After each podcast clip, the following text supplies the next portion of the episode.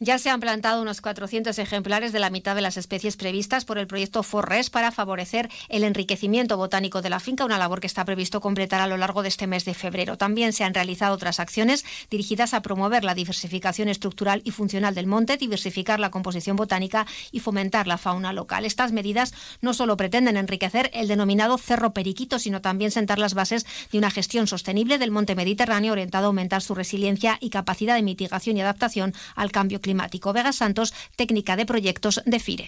Gracias a un acuerdo de custodia del territorio con la Fundación Fundem, nosotros eh, comenzamos a trabajar en este proyecto hace un año.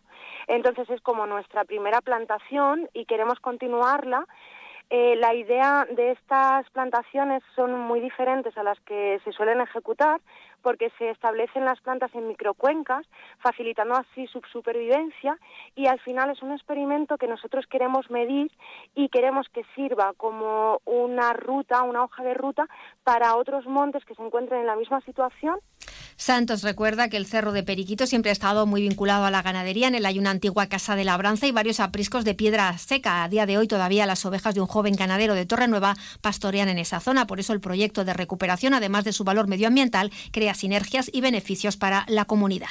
Este monte lo pastorea un agricultor joven de Torrenueva. Entonces estamos en consonancia con él porque a él también le interesa que este monte esté en un buen estado, porque es un sustento para su ganado.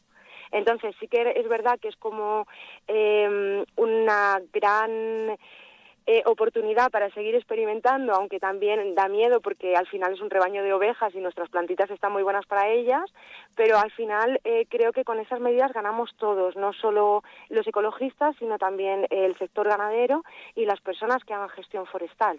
Además, el entorno cuenta con una singular biodiversidad, es un terreno de colonización del lince ibérico y hábitat del águila imperial, lo que lo convierte en un espacio ideal para el desarrollo del proyecto.